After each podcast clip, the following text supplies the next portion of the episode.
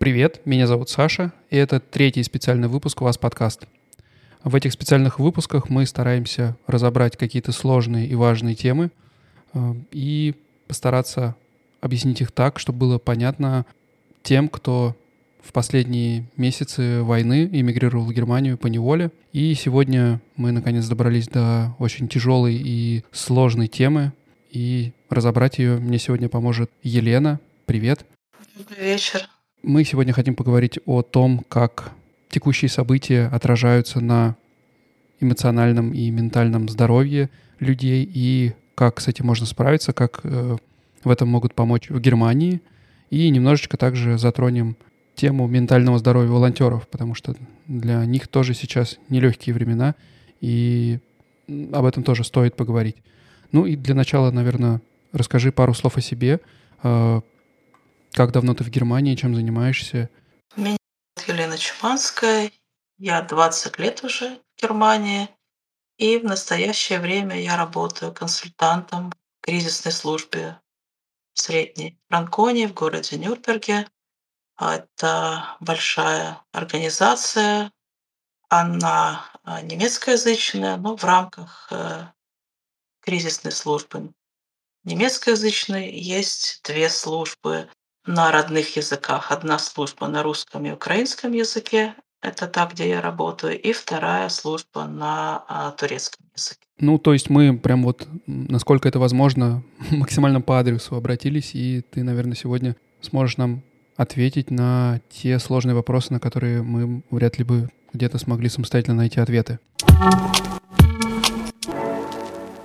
Ну и давай, наверное, сразу перейдем к делу, потому что в этих выпусках мы стараемся кратко и емко э, излагать информацию. У меня вот в плане написан такой вопрос, и, честно сказать, у меня на него ответа э, и нету. А возможно ли, в принципе, интегрироваться в общество, в которое ты так вот иммигрируешь по неволе, когда ты бежишь от войны? Потому что у нас было много выпусков, когда мы обсуждали, ну, понятное дело, что сейчас уже эти темы не кажутся нам такими страшными и тяжелыми, как э, трудовая иммиграция, а также иммиграция тех партнеров, которые переезжают с людьми, которые нашли здесь работу. Но это, конечно, ни в какое сравнение не идет э, с той ситуацией, в которую сейчас попали люди, когда им приходится переезжать в другую страну, хотя, ну, они этого для себя не выбирали. И тут встает вопрос, как, в принципе, быть в этой ситуации и возможно ли интегрироваться и нужно ли интегрироваться, если к этому нет никакого желания? Прежде всего, я хотела бы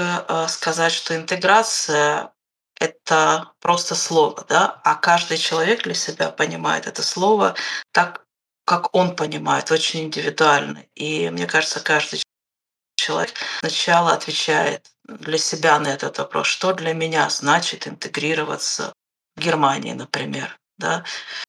Какие цели я ставлю сейчас, будучи здесь? Какая, что для меня значит интеграция? Как я вижу свою интеграцию? И вот уже исходя из личных целей каждого человека, да, мы можем тогда анализировать и искать пути помощи. Речь идет в самом начале о постановке целей. Что мне важно сейчас здесь, здесь и сейчас. Вот я приехала, и чего я хочу, что мне нужно, чего я хочу здесь добиться, получить. То есть сначала все таки на мой взгляд, нужно спросить себя, я здесь, в Германии, и что мне делать, что я хочу сейчас делать. Ну, это такой вопрос, который, наверное, кажется простым, но на самом деле Э, люди в такой ситуации, возможно, и э, самостоятельно не смогут на него ответить. И мне кажется, что уже в этот момент людям может потребоваться какая-то помощь. И ты говоришь, вот, что ты работаешь в кризисном центре. Так, такие центры, они вообще есть по всей Германии или э, где-то в отдельных местах? Как их найти? И как в таких местах люди могут получить помощь? Конечно, люди все разные, да. Кому-то нужна помощь для того, чтобы сориентироваться в ответе на этот вопрос, эти вопросы.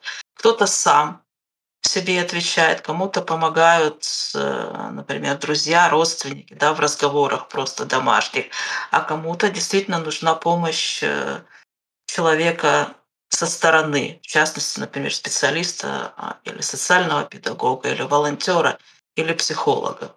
Если говорить о нашей службе, то мы находимся в составе немецкой кризисной службы, и такие службы кризисные в Баварии, они сейчас существуют э, по всей Баварии. А как э, происходит в других землях, я не знаю, потому что в каждой земле существует своя система помощи психосоциальной.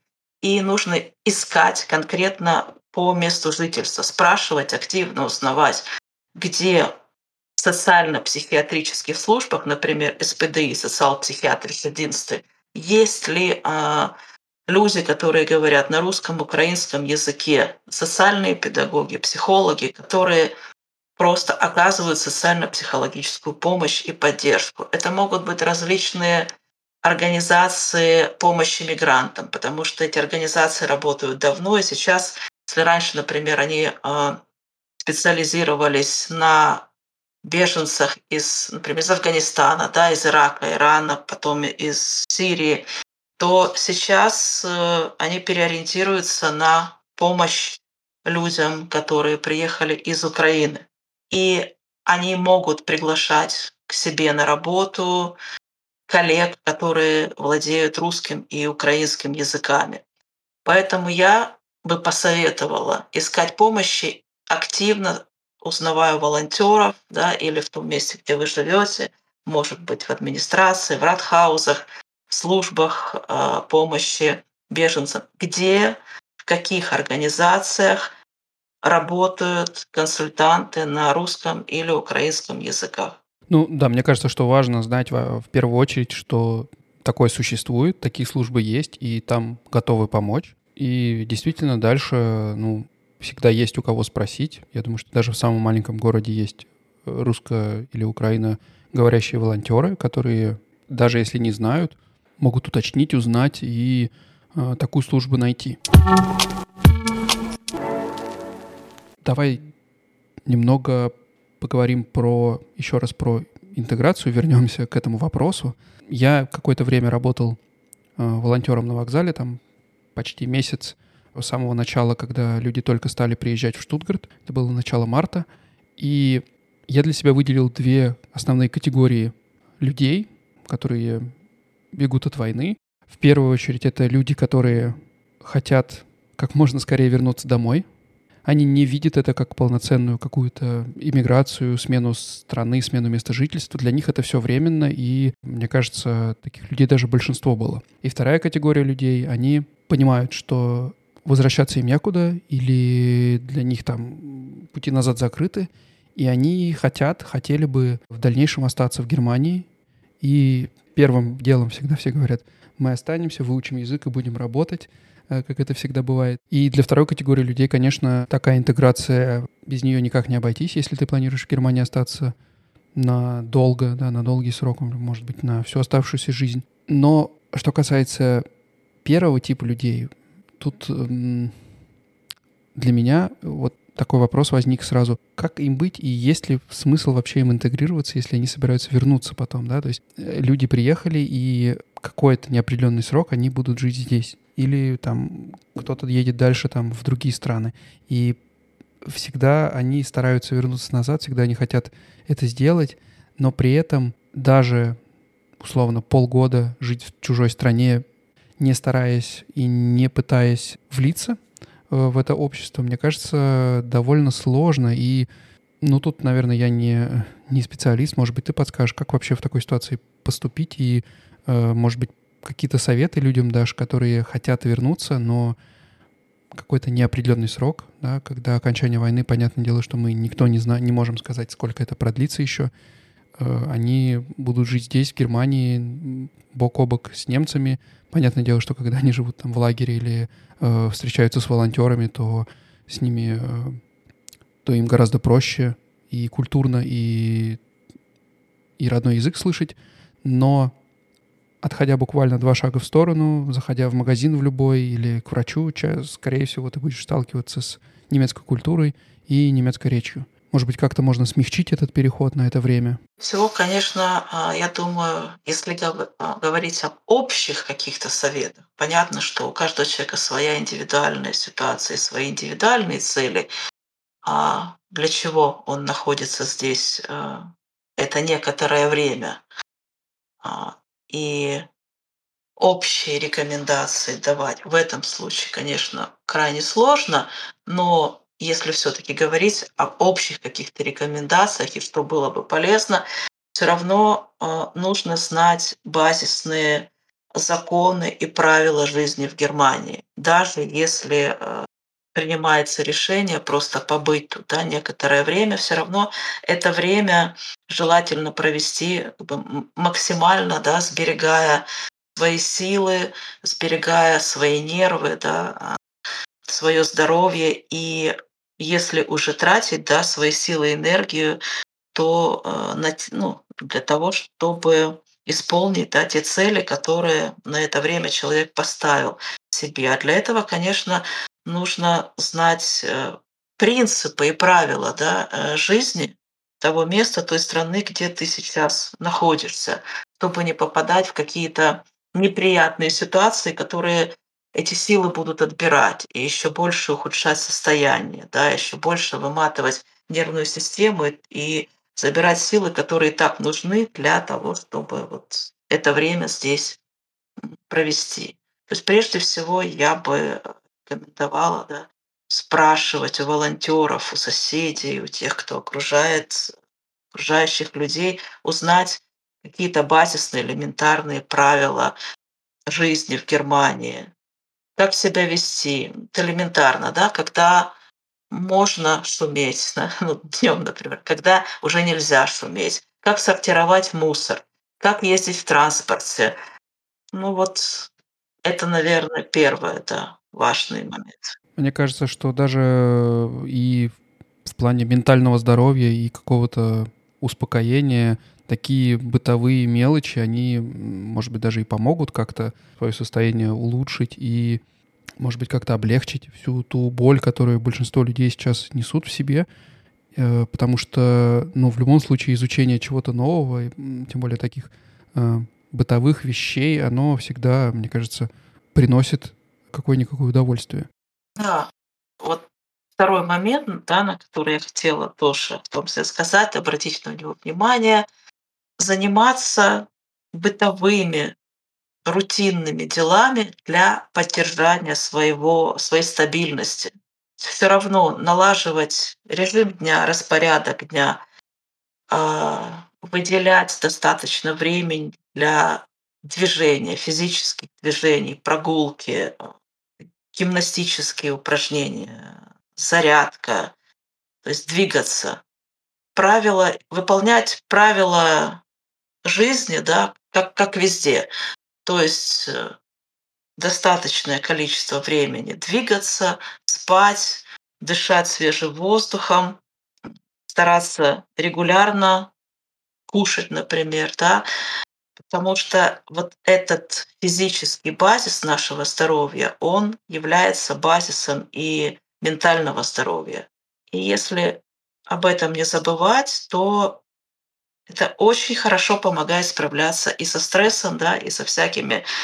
Да, ну, понятное дело, что тут как раз могут встать наперекор культурные различия, потому что, ну, я не могу говорить за то, как это устроено в Украине, потому что, ну, я из России, но думаю, что есть какие-то сходные моменты и э, в плане открытости и гостеприимства здесь, конечно, э, люди более холодно относятся к таким случайным контактам, но э, не стоит забывать, что все сейчас понимают то, что то, что люди попали в непростую ситуацию, и на самом деле все очень доброжелательны и открыты, и сейчас очень много есть способов э, найти себе какие-то социальные контакты, социальные связи, в том числе и с немцами. Э, проводятся разные круглые столы, совместные посещения каких-то мероприятий. И обязательно спрашивайте у своих местных волонтеров. Мы все стараемся ну, вот в Штутгарте у нас, например, можете мне писать, я вам обязательно расскажу, какие у нас есть варианты как можно проводить свой досуг, как можно знакомиться с новыми людьми и таким образом, ну, наверное, интегрироваться в том числе. Потому что общаясь вот так вот с местными, даже пусть русско- или украиноговорящими людьми, но тем, которые здесь прожили уже какое-то время, можно так вот подпитываться, наверное, местной культурой и таким образом мягко интегрироваться. Я слово «интегрироваться» уже очень много раз сказал э, за сегодня, но альтернативы этого слова я, э, честно сказать, не могу придумать. Ну и давай, наверное, еще немного проговорим, знаешь, может быть, просуммируем информацию о том, как быть беженцу из Украины в первую очередь, который не справляется самостоятельно с какими-то своими проблемами. Может быть, это не обязательно связано с войной, да, у человека могут быть э, проблемы и до этого. И очень часто, кстати, вот в одном из предыдущих выпусков, э, где мы со Светой обсуждали ментальные сложности интеграции э, в мирное время, что переезд и миграция, они всегда открывают старые раны, и всегда, если были какие-то может быть, скрытые или недолеченные, в том числе там какие-то психологические, психиатрические сложности, то они для людей, которые в мирное время переезжают, могут в момент переезда вновь проявить себя. А что уж говорить про людей, которые бегут от войны из-под выстрелов. Понятное дело, что всегда может быть очень тяжело. И, ну, наверное, в таких ситуациях, как мы уже говорили, рутина и какой-то план могут быть максимально полезными. Давай, может быть, озвучим какой-то план, вот что делать человеку. Он оказался в чужом городе, в чужой стране, не зная языка, и он чувствует, что самостоятельно он не справляется. Какие есть варианты, куда ему можно обратиться? То есть, в первую очередь, это какой-то кризисный центр психологической помощи. Это, наверное, самая базовая такая помощь, которая э, широкий спектр оказывает э, возможный, широкий спектр возможной помощи оказывает. Может быть, еще что-то, есть э, какие-то службы, или, в принципе, к какому доктору обращаться, как это э, происходит? Первый путь, самый быстрый, в интернете загуглить психологическая, психосоциальная, психотерапевтическая помощь на русском языке и задать то место, где человек находится. Может быть, что-то выскочит сразу. Это первое. Второе. Загуглить, опять же, что находится в этом по месту жительства или рядом. Первое. Какие слова, теги да, могут быть? Это социал-психиатрише динсте, то есть СП, социал-психиатрише динст, СПД динст, СПДИ получается. Социал-психиатрише динста. И у них могут быть сотрудники на русском или украинском языках. Третье тег это могут быть мигрантенштеле, миграцион штеле, телефон, да, там выскочит и звонить туда и спрашивать, есть ли консультанты на русском языке. То есть все, что связано со словами социал-психиатриши, хильфе, все, что связано с миграцион штеле, все, что связано с тегом бератунг штеле, Familienberatungsstelle.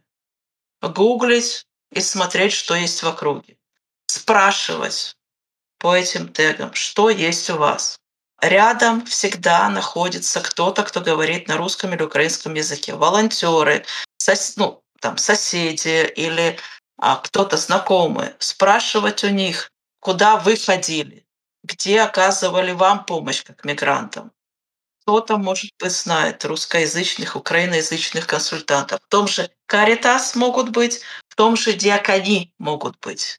Да, а можно ли в такой ситуации обратиться просто к, например, к врачу-психиатру или психотерапевту, потому что таких тоже русскоязычных довольно много, и смог, сможет ли он оказать какую-то помощь?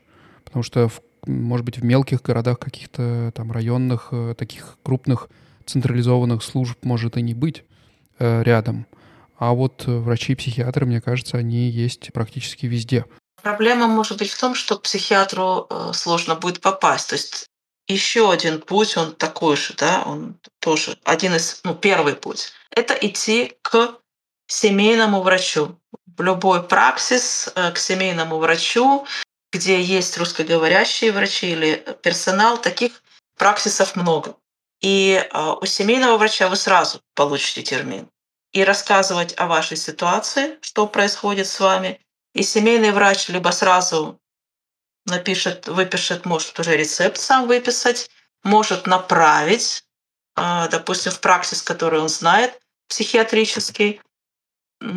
И третий вариант – это сразу обращаться или семейный врач направит, или вы сами идите в приемный покой ближайшей психиатрической клиники, которая находится по месту жительства.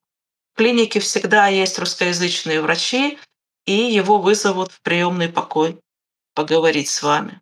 Особенно сейчас. Да, ну и, наверное, самое главное не бояться этого, потому что... Согласно закону о психиатрии, как во всем мире, госпитализировать могут только по согласию. Никто насильно человека не может поместить в больницу, только в двух случаях принудительная госпитализация, да, если человек а, агрессивен и причиняет вред либо другим людям, нападает, да, говорит, что он сейчас это сделает или нападает, или если он а, причиняет вред себе, то есть вот демонстрирует суицидальные попытки, пытается покончить с собой. Два случая, два варианта для принудительной госпитализации. В остальных случаях, если человек говорит, я не хочу оставаться в больнице, никто насильно его там не оставит. И второе, а, нигде эти данные о том, что вы обращались, они никому не будут выданы. Никто об этом не узнает, потому что это очень серьезный закон в Германии о сохранении данных пациентов. Так что абсолютно безопасно обращаться к психиатру. Здесь никто не ставит на учет, здесь никто не передает эти данные никуда. Это все остается только э, у тех врачей, которые э, вас принимали, допустим, да, и лечили в той клинике.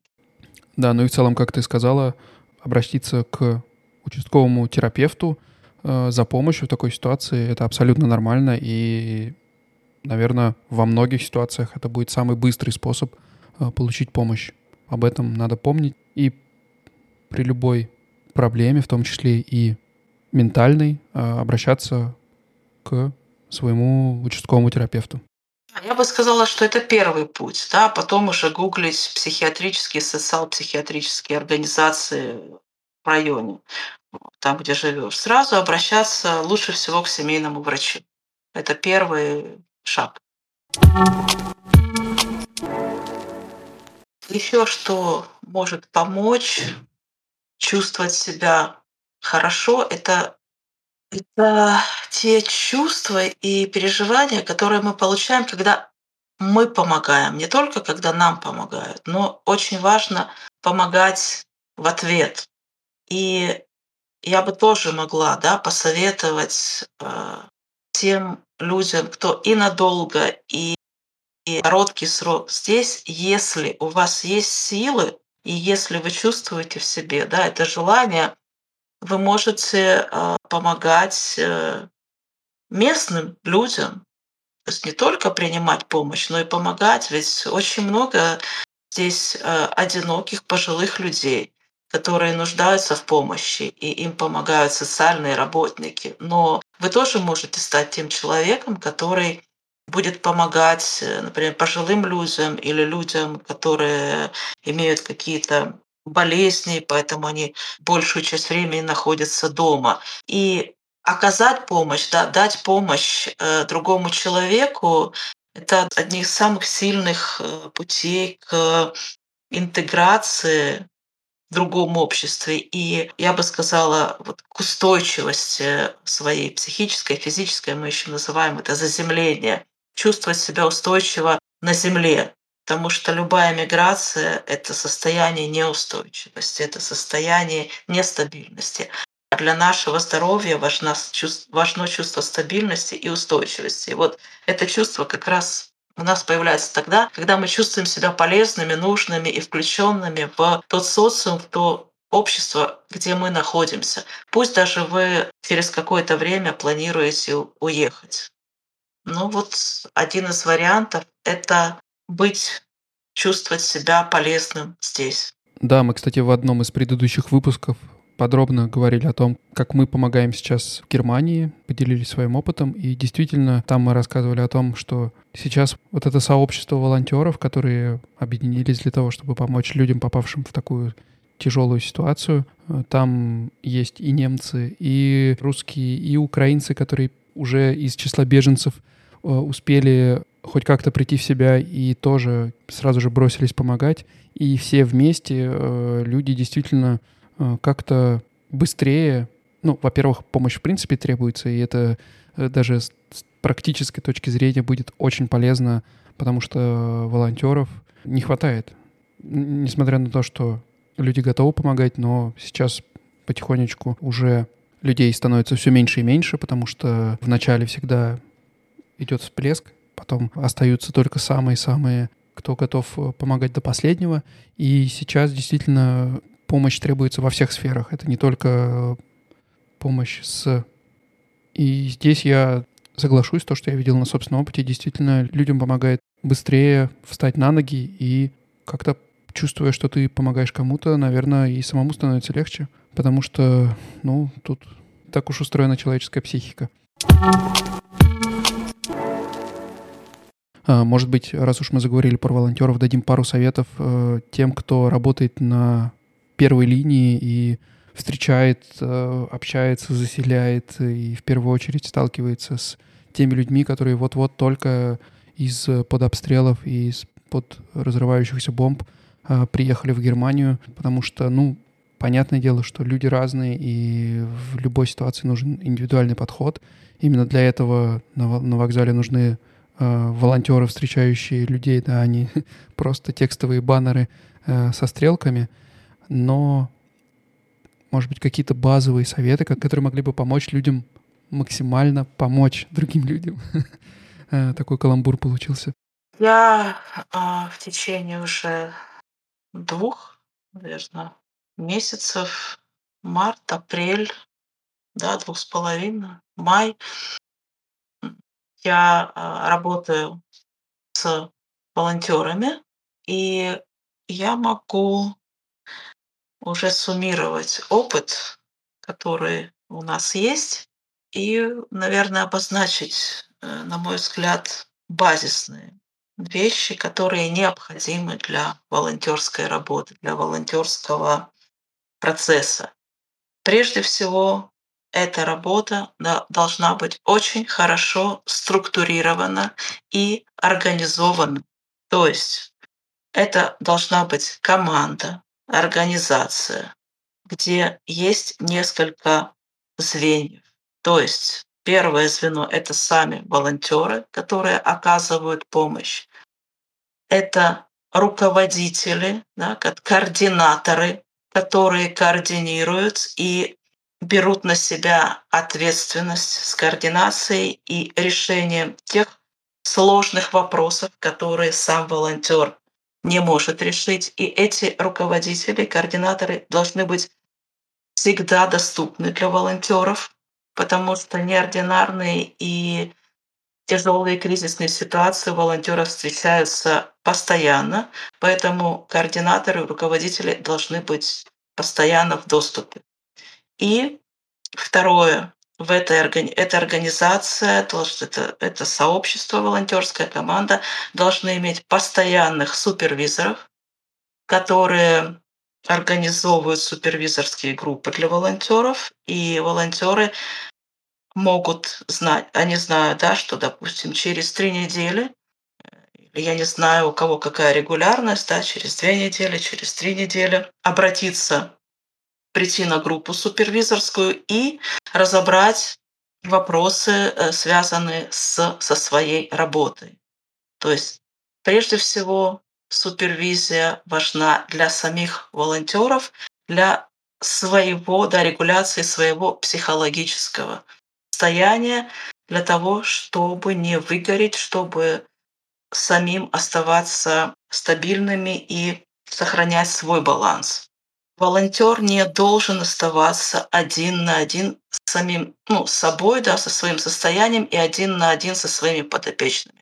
Волонтеру нужны две, я повторюсь, глобальные да, опоры поддержки. Это руководители, которые дадут профессиональную помощь по действиям волонтера, по функциональным обязанностям, и супервизоры, которые помогут справиться с личными переживаниями, со своими эмоциями, с мыслями о том, а, что волонтер да, думает, испытывает, переживает во время своей работы. А я а, имею точное уже да, мнение, что без четкой организации такой работы волонтерской э, подходить да, к этому нельзя, потому что выгорание происходит очень быстро, и бывают случаи, когда э, волонтер не знает, что ему делать, и действительно совершаются ошибки э, именно вот такого профессионального да, характера, то есть что делать с этим человеком.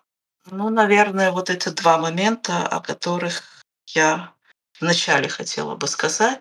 Тут можно сказать, наверное, о том, что если хочешь помогать другим, в первую очередь помоги себе, да, то есть э, если волонтер выгорит, то вряд ли он сможет кому-то хорошо помочь, поэтому действительно тут надо э, следить э, за своим состоянием и ну, вовремя отдыхать как минимум. Опять же, да, я повторюсь, что я бы сказала, не помоги себе сам, а обратись за помощью к тем людям, которые должны да, тебе помогать. Эти люди должны быть в доступе волонтеров, они должны быть в структуре волонтерской помощи. Человек, ну, кто занимается волонтерством, не должен быть сам.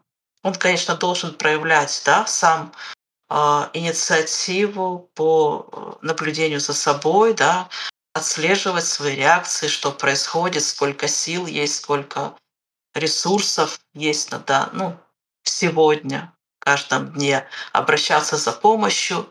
Но вот, вот это, да, помощь, обращать внимание на, свои, на свое состояние. И обращаться за помощью к тем людям, которые эту помощь должны а, оказывать.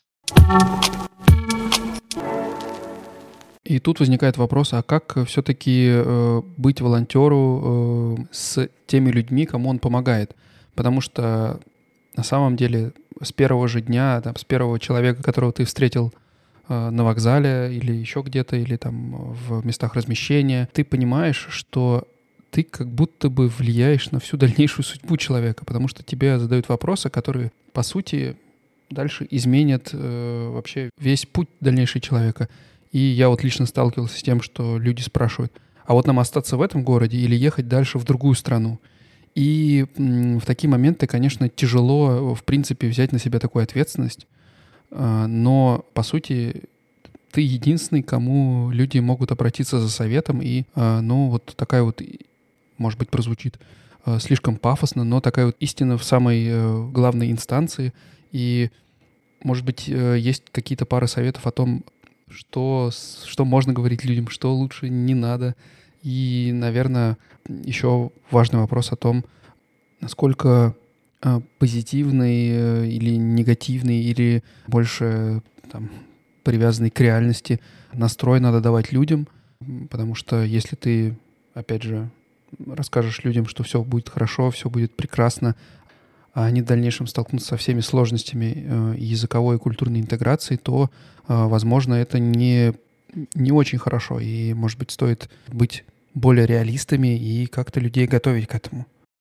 Вот это, пожалуй, один из самых сложных вопросов и моментов в работе волонтера и в супервизии, и в интервенционных группах.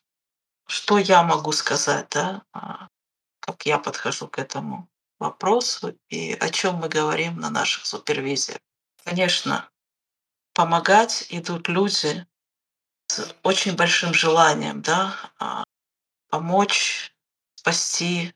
И в этот момент очень важно вспоминать, что мы, люди, которые помогают другим людям, мы тоже люди, и мы можем сделать только то, что мы можем. И у нас, как у людей, которые да, занимаются своей работой, а волонтер это человек, который занимается определенной работой. И у этой работы есть задачи и цели. У работа все-таки работа, и у нее есть ограничения в виде функциональных обязанностей ночевать. Мы можем дать ему, а, привести э, туда, где дадут ему одежду, где его накормят. Больше, чем наши функциональные обязанности, мы сделать не можем. Мы можем, кроме функциональных обязанностей, мы сочувствуем, мы переживаем, мы поддерживаем.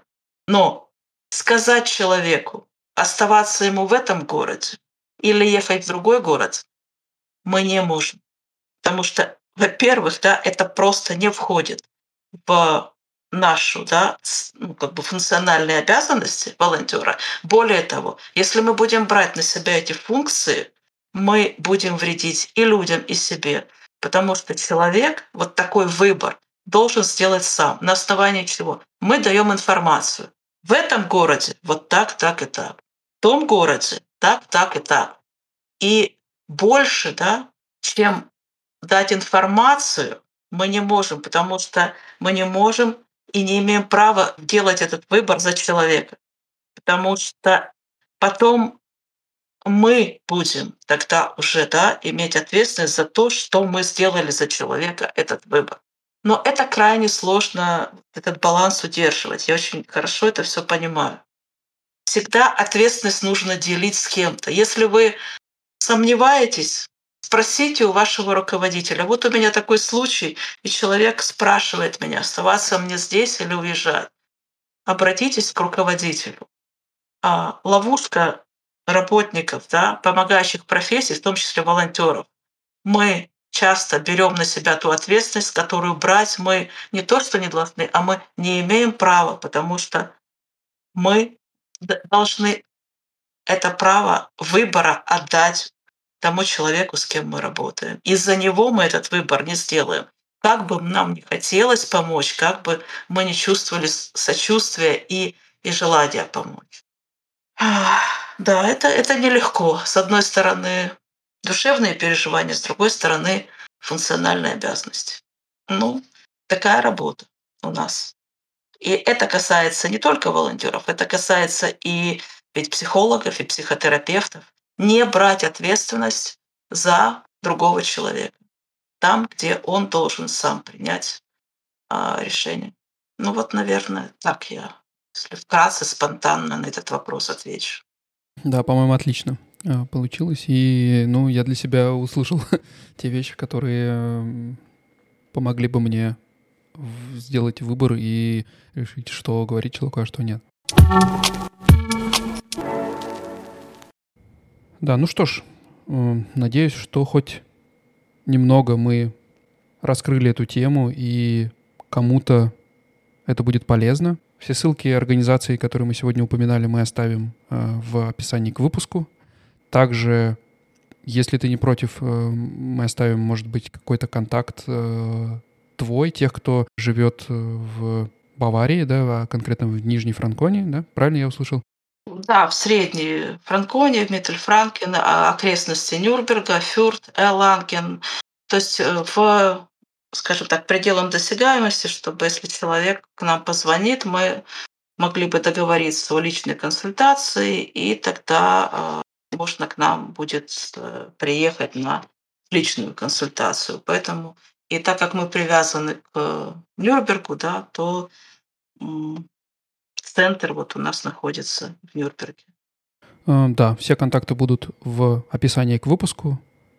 А если у вас какие-то вопросы, или мы что-то не проговорили, или какая-то проблема, всегда можете написать в личку мне, и я постараюсь найти э, человека, который сможет помочь, ну или в какой ситуации, может быть, и сам смогу помочь.